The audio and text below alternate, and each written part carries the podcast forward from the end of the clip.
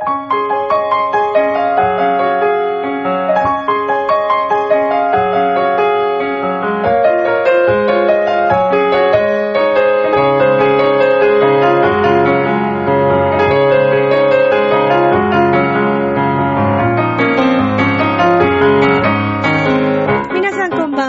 チェルです。いかがお過ごしでしょうか？本日は9月の28日となります。さて、えーこの収録 MK スタジオからお送りしておりますが、本日も私の愛犬のですね、えーペロちゃんとポコちゃんと共に、えーお送りしてまいりたいと思いますが、さあ、この番組は、恋愛、夢、そしてご縁をテーマに不可能を可能にするをモットーにいたしました。私、ミッチルがお話をしていくという番組となっております。先日、まあね、あの、私としてはもう本当にありがたい限り、これも不可能を可能にしたんじゃないかと思っているんですけれども、実はですね、えー以前からもお話ししておりますが、今年6月に映画化となりました。すごいですね、今日もね。映画化となりました。花戦という映画、野村萬斎さん主演のね、えーこちらの映画の原作者であります、鬼塚正先生と、私はあの曲を何曲か作らせていただいているんですが、その曲をですね、なんと鬼塚さんが脚本を書いていらっしゃるイベントといいますかね、えー昔の偉人さんが講義をするというタイムマシン講義、えーこちらでですね、歌っていただきました。今日は、えーそのあたりもお話ししていきたいと思います。この番組は、ちょわへお .com の協力のもと配信されています。さあでは今週も始まります。ミッチェルのラブミッション。皆様、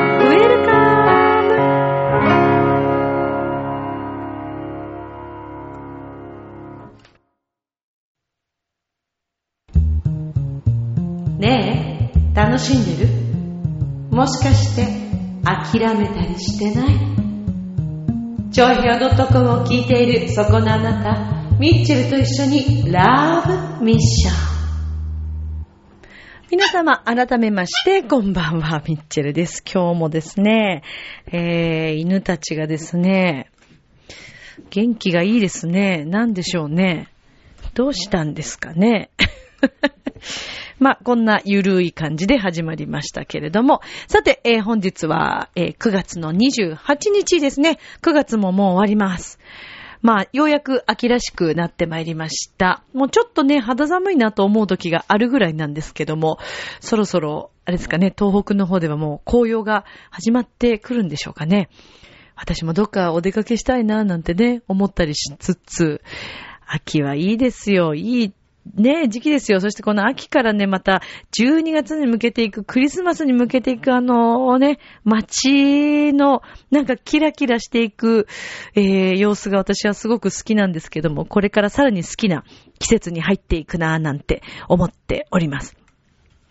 さて、えー冒頭でもお話ししましたけれども、えー先日ですね、私、あの、見てまいりました。9月の23日、24日、24日、この2日間で行われましたけれども、鬼塚正さん。えー鬼塚先生はですね、花戦という今年6月に公開になりました映画なんですけども、これは千利休さんとか、えーそれから織田信長公と、えーそれからですね、秀吉公と、えーそして、そして、えー主役はですね、野村萬斎さんなんですけども、野村萬斎さんの役は、あの、稼働家のですね、池坊千光さんなんですね。で、えーまあ、その千利休さんと、えー千光さんとの、えーまあ、どんなね、こう、関係性だったかとか、えーまた一体その、千の利休さんと、えーそして秀吉さんの間に何があったのかとか、えーというところがですね、こう、描かれております、あの、映画なんですけれども、で、えーこの映画の原作者さんなんですね、鬼塚正さんって。で、鬼塚さんはあの、浦安ね、ご出身、あ、ご出身は違うわ。えー、ご出身は九州ですね。なんですけどもね、浦安にね、在住ということで、えー、そうなんですよ。なので、あの、浦安を誇るもう素晴らしい作家さん。ですので、浦安を題材にしましたカルテットというね、映画、あの4人の家族でね、こう音楽があったことで絆が深まっていくという、これも映画化されましたけれども、こちらでは、合力あやめさんが初めてね、あの、の新人賞だったかな？あの、しょ、あの、ね、えー、音になりました。まあそんな、えー、形でですね、鬼塚さんの作品というのは、ほんとね、映画化されるわけですよ。すごいですよね。映画化されるだけでもすごいんですけども、出演者がまたいつもすごくてですね、今回のですね、あの、この花戦、以前にもお話ししてると思いますけども、主役がだから野村萬斎さんでしょ？で、えー、それから、秀吉子。秀吉さんは、えー、と、市川猿之助さん。それから、信長子、中井貴一さん。千の利休、佐藤浩一さん。どうしますかこんなすごいメンバーで。すごい出演者。もうそうそうたる役者さん。もうそれはそれはベテランの、他には佐々木倉之介さんとか、吉田栄作さんとか、まだまだ皆さん有名どころがたくさん出ていらっしゃるんですけども、私もあの2回映画見に行きました。えー、改めてですね、こう静寂な中で、えー、感じる日本のですね、美しさだったり、それから、千利休さんがね、えー、どんなことを考えて、秀吉さんにおもてなしをしていらっしゃったのか、とか、それから、えー、池坊先行さんと千の利休さんとの関係性だとか、えー、というのがですね、こう見ることができる映画。もう本当にあの、私、あの、今年12月かな？に、あの、DVD 化されるそうですけども、予約がすでにすごいそうです。あの、なんか、かなりの予約が入っているということで、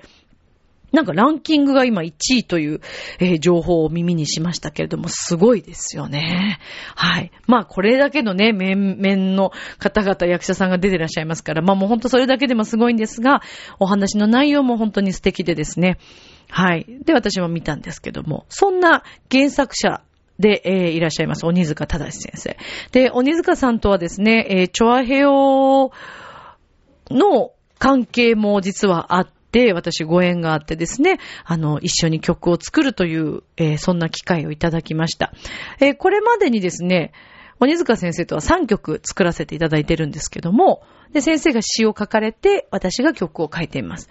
で、実はですね、まあ、あの、この曲、えー、キッカの香りという曲、一番最初に作った曲ですね。えー、これは、あの、九州のですね、出身の、えー、歌手の宮園ゆいさんというとっても透明度のあるね、えー、声の持ち主で、また繊細で、そしてもう彼女の声を聞くだけでなんだか涙が出てしまうような、そんな演奏をされる、えー、宮園さんというね。で、あの、花戦のミュージカルも実はありまして、で、このミュージカルにも宮園さんはあの、出演をされていらっしゃいます。で、実はですね、そのゆいちゃんが以前に CD をえー、出しておりまして、で、その CD の中ですね、この私のキッカの香りを歌ってくれています。で、えー、ライブの中では、えー、それ以外もう一曲もね、ゆいちゃんが歌ってくださったりとか。で、えっ、ー、と、先日はですね、あのー、坂本龍馬さんの曲を一緒に作らせていただきました。で、これなんで龍馬さんの曲を作ったかというと、この鬼塚先生がですね、脚本を書かれて、あのー、実はその、昔の偉人さんがですね、授業、講義をするという、面白いでしょ？タイムスリップ講義って言うんですけど、で、えー、劇団もしもさんというね、えー、方がいらっし、ゃいまして、で、えー、こちらで、あの活躍されていらっしゃいます、えっ、と、早見エイトさんという方がいらっしゃいます。で、早見さんが、龍馬を演じて、で、えー、その時にですね、あのー、北九州だったかな？で行われました、えー、シンポジウム、あの坂本龍馬さんのシンポジウムで、龍馬の歌を歌ってくださいました。えー、もう本当に大変好評だったということで、鬼塚先生のあの、フェイスブックにも上げてくださっているんですけども、もう本当にこのね、龍馬を愛している、えー、方々がですね、あのー、そんな風に、もう拍手喝采だったということで、鬼塚先生ご自身もすごくびっくりされていらっしゃいました。で、あの曲のこともね、すごくあの、皆さん気に入っていただけたということで、私もすごく嬉しく思っております。でね、えー、その、鬼塚さんのこのタイムマシン講義がですね、実は今度、劇団もしもさんだけではなくて、今度はですね、あの、名古屋城に、えー、いらっしゃいます、常に常駐してらっしゃるのかな？えー、おもてなし武将隊。ご存知の方も多いかと思います。あの、実は私の知り合いの方も、おもてなし武将隊の皆さんのですね、もう追っかけをしていたという方もいらっしゃったりとか、はい。名古屋おもてなし武将隊ですね。はい。で、えー、この度実はですね、名古屋の陣と東京の陣ということで、えー、名古屋の陣は6月16と17、そして東京は23、24だったんですね。で、実はこの、えー、タイムマシン講義も含めましてですね、えおもてなし武将隊の方々が、えフジテレビさんのですね、27時間テレビでも取り上げられたそうなんですね。で、これは鬼塚さんのあの記事でも私は拝見していたんですけれども、そして、えー、この度、このタイムマシン講義、東京の陣の24日の方でですね、えー、最初の1日目は千利休さんと織田信長さんの講義だったんですね。そして2日目は、徳川家康さんと、えー、っと、出雲の国さん、ね、歌舞伎という今に伝わるこの歌舞伎の、えー、大元となりました、えー、歌舞伎というね、傾くという字がもともと主だったそうです。これがですね、歌、舞、の、えー、技術という歌舞伎という名前になった。で、これはもともとこの、えっ、ー、と、奥国さんが、えー、本当に素晴らしいこう踊り手さんだったようなんですけれども、で、奥国さんはですね、まあ、出雲の奥国という言われるぐらいですから、出雲なんですけど、実は出雲大谷城、出雲大社のですね、巫女さんでもいらっしゃったということなんですよ。でね、えー、私今年あの、出雲大社に行った話もしてると思うんです。もう私は何がびっくりしたって、お国さんがね、タイムスリップしたお国さんがですよ。今年、たまたま私があの、祈願までしていただいて、あのー、出雲大社でですね、祈願していただいたのを初めて私は知ったんですけど、巫女さんがですね、すごい待ってくれるんですよ。で、その踊りがまた実にこう優雅で美しくてですね。で、しかもあのこう鈴で、あの鈴、一応あのお守りとしても売ってますけども、すごい大きなこう綺麗な音のする鈴をこう鳴らしながら待ってくれたんですね。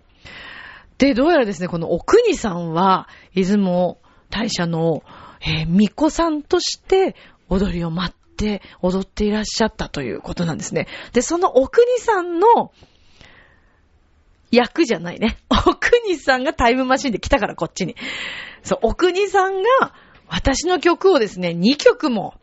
歌ってくださるという、こんな嬉しいことありますか？もうびっくりです。で、今回はですね、あの、ちょっと、あのー、鬼塚先生にも呼んでいただいて、えー、私もちょっと拝見してきたんですけれども、まあ、それはそれは、実に私は感激しました。で、あの、歌はもちろん、もちろん感激したんですけども、それ以上にですね、信長公も、秀吉公も、お国さんも、千利休さんも、めっちゃ面白いっていうね。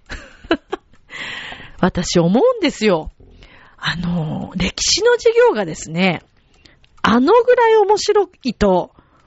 みんな歴史大好きになると思います。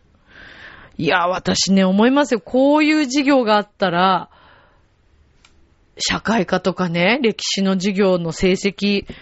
良かったのかなとか思っちゃいます。というぐらい面白い。だからお子さんから楽しめる講義だと思うんですよね。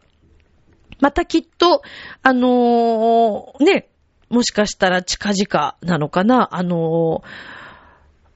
おそらくこのタイムマシン講義あると思います。そしてですね、一番近いものですと、ミュージカルの花戦が、えー、9月の29日金曜日、そして9月の30日の土曜日、29日は19時開演、30日土曜日は13時と18時開演でですね、えー、リナシティカノヤさんというところですね。にて、えー、で、こちらはですね、鹿児島の、えっ、ー、と、カノヤさんということです。にて、えー、行われます。で、こちらにおそらくゆいちゃんも出演されるのではないかと思うんですが、で、えーとですね、チケットなんですけども、S 席3000円。安いね。A 席2000円。で、高校生以下は1000円の、えー、キャッシュバック付きということなんですが、当日学生証などの身分証明書をお持ちくださいということです。ぜひ、鹿児島近辺、九州近辺にお住まいの方、また、あのー、九州にちょうど行ってるよという方がいらっしゃいましたら、ぜひ見に行ってみてください。面白いです。私ミュージカルも見に行きました。とても良かったです。歌も音楽も素敵ですけれども、あの、この、千利休さんとね、えー、千光さんの、あの、世界観が、舞台の方がより、あの、それがちょっと、千光さんと利休さんの、あの、関係性がよく見えるかなという気がします。映画はまたちょっと違うところに焦点を当てているので、映画は映画でまた面白い見方があるんですけども、ミュージカルはミュージカルの、はい、楽しみ方があります。そして生のね、素晴らしい皆さんの歌声、えー、演奏も聞けます。演出もありますので、ぜひ皆さん見に行っていただきたいなと思います。はい。まあ、あの、本当にね、私の歌をあの、歌っていただいたというのはとても嬉しいことでですね、えー、これからもまた、あの、鬼塚先生と一緒に曲を作らせていただきたいな、なんていうふうに思っております。本当にありがとうございます。さあ、あ、もしかしたらね、このラジオ聞いている方でもね、講義聞きに行ったという方いらっしゃったかもしれませんけど、あ、そうそう、さあとか言って言いましたけど、この講義は、東京の陣ではですね、明治大学の、はい、あのー、行動の中でですね、講義をされたんですけど、で、土曜日は、社、えー、社食じゃない、えっ、ー、と、学食がやってたので、行ってみたんです。カレーがね、310円ぐらいだったかな。美味しかったんですよ。で、しかもね、眺めが良くて、17階に、あの、レストランがあるんですね。学食が。いい立地。さすが明治大学。ね。なかなか入れる機会もないですからね。そうそう。あの、いい機会だったなぁというふうに思っております。本当に貴重な体験をさせていただきました。ありがとうございました。でね、まあ、ちょうど、ちょうどというか、まあ、タイミングというか、まあ、この前私はその初めて、おの、のね、狂言とか見に行ったんですけども、あのやっぱその、秀吉さんとか、あのまあ、お偉い方が、こうね、歌と一緒に舞うというね、こういったものもですね、この講義の中で見ることができて、ちょっとリンクしましたね。あだからその昔から繋がっているね、歴史だったりとか、そしてあの、それこそその明治大学があるところ、あの、駿河台っていうあの地名なんですけども、これはあの家康さんが、え、あの、開拓というか、まあ、あの、あのあたり全部こう、ね、作られたということで、なんか、すごくこう歴史上の人物ってなんとなく自分からすごくこうね、遠い感じがしますけれど、そうやって話を聞いていくと、今こうやって私たちがこう暮らしているね、場所っていうのは、当時のお偉いね、方々がこう開拓をされて作り上げてきた土地であり、そしてこうやって栄えるように日本のためにね、尽くしてきてくださったわけですよね。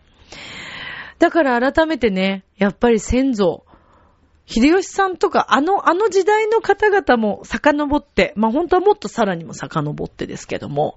そういう方々から自分たちが繋がっているということを、まあ感じるいいきっかけにもなったし、そしてプラス、思ったのが、まあ、400何年前とかですよね。400何十年前とかですけれども、400何十年前ってことは、なんかそんなに遠くもないのかなっていう気もしませんかね。そうやって数字で見てみると。ああ、だからその、初代のね、日本人のお侍さんたち、お偉いさん方が、あの、作ってきたいろんな歴史をですね、えー、私たちはこう、そっからまたいろいろ変えて、変化させて、今の生活があるんですけども、すごく面白かったのが、千利休さんがですね、この現代のこっちの、えー、子にね、女の子にカフェに連れてってもらったと。で、そこではね、様々なお茶の種類があったけども、その当時はそんなに種類がなくて。そして面白かったのがね、そのお店の店員さんとかがね、いらっしゃいませ。こちらへどうぞ、みたいな感じの、あの、利休さんがやるんですよ、それ。ね？って言われて、言われたけれども、やっぱまずお茶というものを昔はね、おもてなしとしてお金を取るんじゃなくて、おもてなしとして出すものだったっていう話。そして種類もこんなにたくさん豊富ではなくて、ね、あのー、まあ、一種類、二種類とか、そんなもう本当に数種類ですよね。で、それを、こう、おもてなしとして出すという。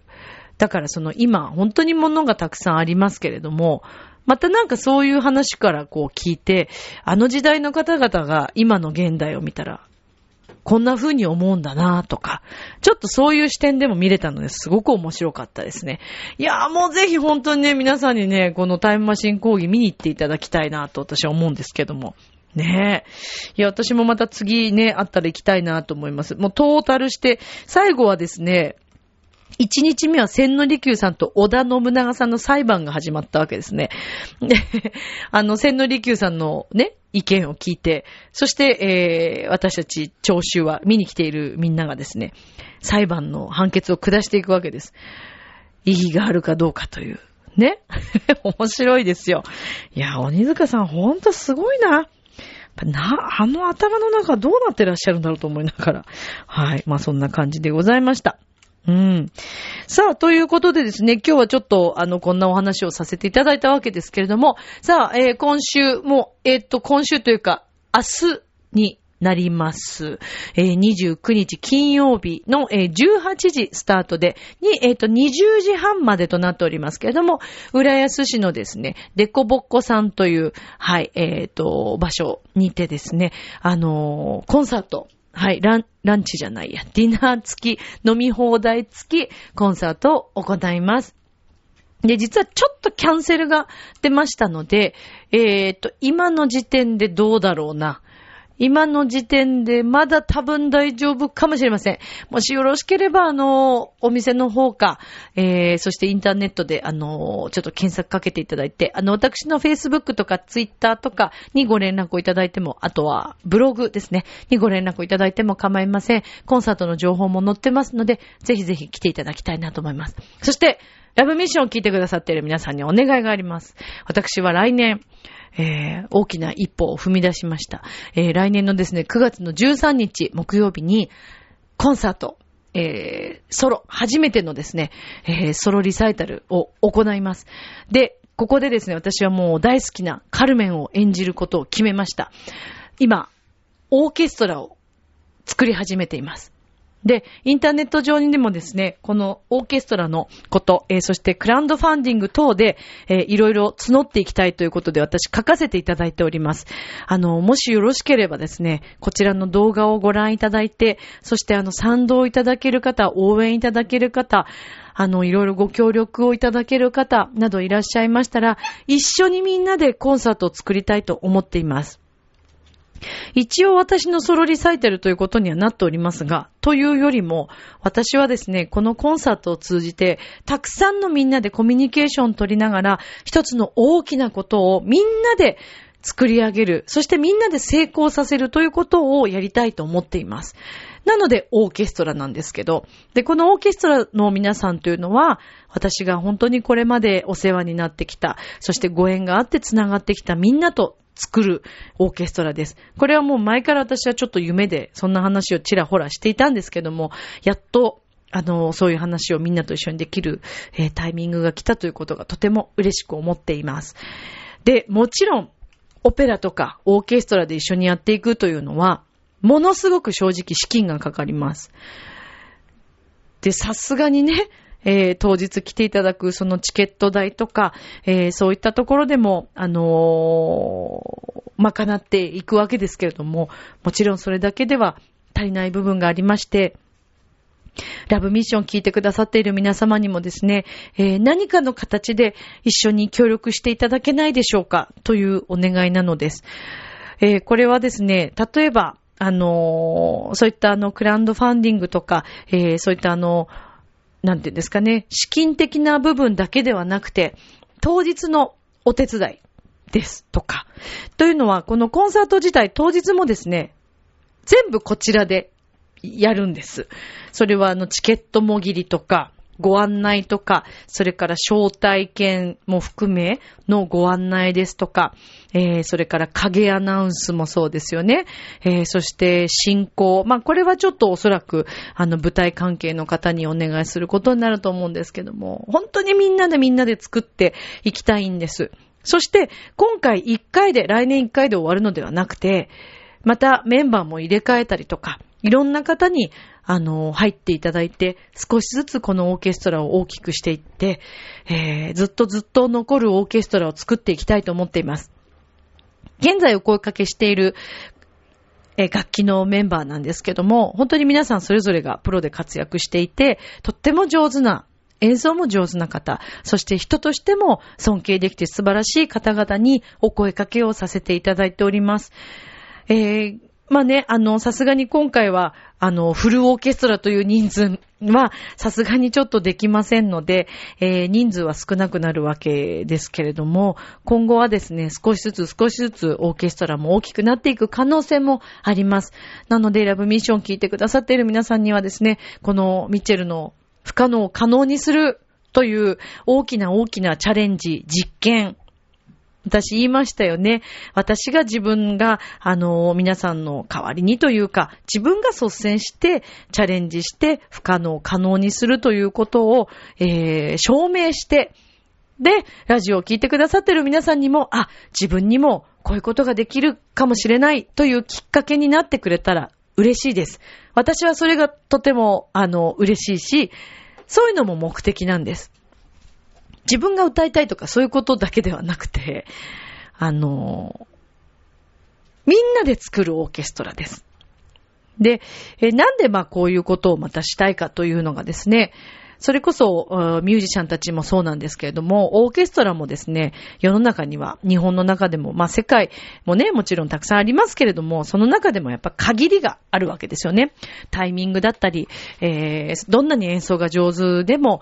あの、なかなか空きがなかったりとかですね。えー、もちろんオーケストラにも所属したりしながらいろんなところを掛け持ちでやってる方もいらっしゃるんですけども、自分のホームという場所としてはですね、なかなかやっぱ難しいところもあります。でも今回のメンバーの中にももちろんあの所属している方々もいらっしゃいます。ですが、そうではなくて、こうやって縁で繋がったみんなで作るというオーケストラ、演奏会に大きな意味があるんじゃないのかなというふうに思っているんです。なんとなく仕事で顔を合わせるとかということだけではなくて、縁で繋がったみんなが、えー、縁で、えー、このコンサートを広めていって、そして、えー、今日このね、ラブミッションを聞いてくれている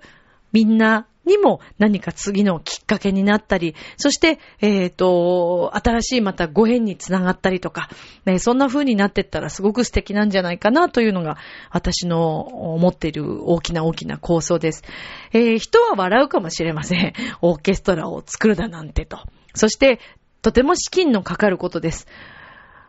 あの、私は、あの、正直言って本当にあの、金持ちでも何でもありません。普通の、普通の、もしかしたら皆さんより、あの、ギリギリで生活してるかもしれません。ですけれども、そういうことではないんですよね。もう、チャレンジは、やめてしまったらそこで終わってしまいます。どんなことでも、まずはチャレンジして、できなかったら、その時に悔し涙を流して、また次に行けばいいか、というふうに思っている、えー、私の性格上ね、そんな感じなので、えー、まあ、これもですね、まあ、2014年に、あの、浦安市、あの、のですね、あの、文化会館のショーホールで、えー、出演させていただきました。ピュアクラシックコンサート。えー、こちらでですね、私最後の公演を行った時に、たくさんの方にご協力いただいて、カルメンの抜粋公演を行いました。えー、この時にご協力いただいたのは、浦安市の演奏家の皆さんだけではなく、ダンサーさん、そして文化会館の皆さんがいたから、そしてお客様がたくさん来てくださったから、このコンサートができました。で、その時にですね、私はすごく実感をしました。このコンサートは一回で終わりにするのはとてももったいないと思いました。で、それは来てくださったお客様のアンケートを見ても一目瞭然でですね、本当に嬉しい感想をたくさんいただきました。このオペラ公演を見てからオペラが好きになったという方もいらっしゃいます。そういうきっかけをですね、どんどんどんどん作っていきたいと思ってるんです。クラシックが好きな方、歌が好きな方、音楽が好きな方だけではなくて、初めてクラシックを聴く、オペラなんてあんまり興味がないという方々にも、一緒に、こう協力していただいて、そして、クラシックというもの、音楽というものの素晴らしさというのをより感じていただいて、えー、さらにさらに音楽をみんなで一緒に広めていきたいという、えー、そういった思いもあります。えー、今本当に世の中いろいろと殺伐しとして、え、いるように感じます。それは多分皆さんも思っていることだと思います。朝早くからですね、えー、NHK のニュースをつければ、あまり聞きたくないような警告音が鳴ったりとか、ちょっと悲しいです。これは今世界中がとても危険な状態にあるということなのかもしれませんけれども、私は正直こういった情報には流されないようにしたいと思っています。ただ、朝からやっぱりみんなこういう情報に流されてしまったりとか、あまりいい気持ちはしないと思うんですよね。そんな中、もうそういうことではなくて、楽しいこと、そして美しいもの、心地のいいものをどんどん広めていってですね、そういったことも聞こえないぐらい、こっちはすごい楽しいんだよっていうのを見せていけば、そういう人が増えてきます。楽しい場所には楽しいって、えー、みんな見ててわかりますから、そこに人が集まります。そういうね、楽しい輪を増やしていきたいんです。そして自分たちで選択するという、それもみんなで一緒に行っていきたいことです。えー、私の番組は、あのー、まあ、このチョアヘオ .com を通して、えー、こうやってお話をさせていただいております。本当に感謝しているんですけれども、幸いですね。まあ今こうやって、あの、スポンサーさんもなく、自分一人でやっていますので、何を話しても OK。自分の伝えたいことを伝えています。私がこの番組をお話、この番組の中で話していくことというのは、私が肌で感じていること、嘘なく伝えていきたいというのが私の一番の思いです。なので以前、えー、福島県のお話もさせていただきました。えー、現状はこんななんだよっていうお話もしたことがあると思います。まだまだいろんな部分、私たちが見えていない部分、そして情報流れてない部分もあるかもしれない。で、これは芸術もそうです。影にはたくさん素晴らしいミュージシャン、アーティスト、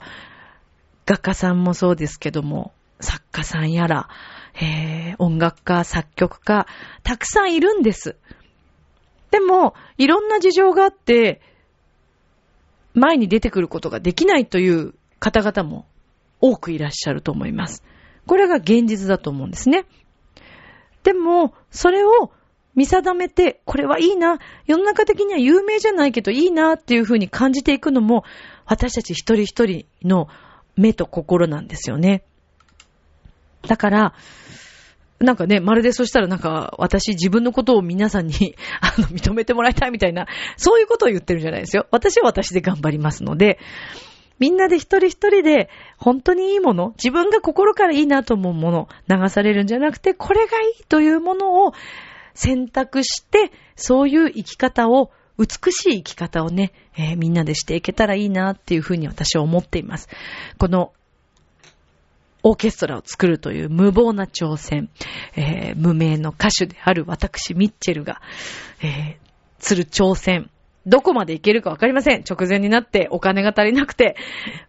もう無理かもしれないということもあるかもしれない。でももう場所は取りました。9月の13日、豊洲にありますですね、シビックセンターというホールで行います。ぜひ応援してください。明日もスマイルで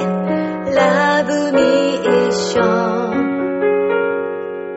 今日もありがとう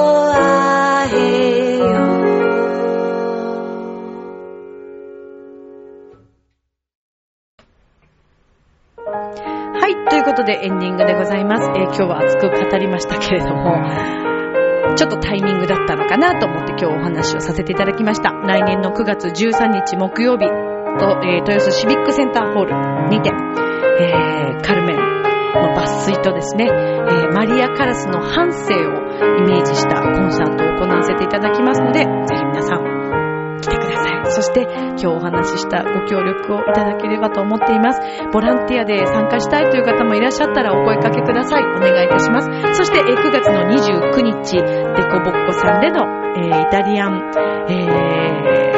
レストランでのコンサート、お食事、飲み物、そしてコンサートと、それから食育講座、大人の食育講座付きで6000円リーズナブルです。ぜひいらっしゃってください。それでは、今宵も良い夢を、明日も楽しい一日を、ありがとう